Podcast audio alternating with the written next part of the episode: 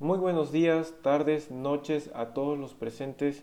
Mi nombre es Noé Márquez Velasco, soy estudiante del Instituto Tecnológico Superior de Tierra Blanca y estoy estudiando la carrera de Ingeniería Electrónica.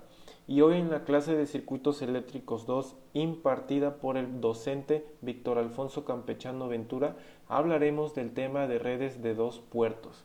Bueno, para empezar, un puerto es una pareja de terminales a través de los cuales puede entrar y salir corriente eléctrica. Como ejemplo de redes de un puerto están los elementos pasivos de una red, así como resistores, inductores y capacitores. Por otra parte, un circuito de cuatro terminales, como aquellos conformados por amplificadores operacionales, transistores o transformadores, se considera una red de dos puertos. El estudio de las redes de dos puertos es justificado porque permite tratar de modelar circuitos complejos como una caja negra, es decir, como una caja donde no conocemos en detalle lo que está en su interior.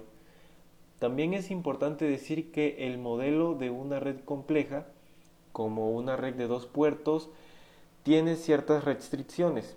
Número uno, no puede haber energía almacenada dentro del circuito. Número 2. No puede haber fuentes independientes dentro del circuito. Fuentes dependientes, mas sin embargo estas están permitidas. Número 3. La corriente que entra en el puerto de entrada o de salida debe ser igual a la corriente que sale del puerto, de entrada o de salida.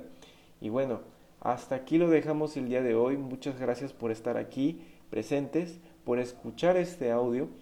Les mando un cordial saludo hasta pronto.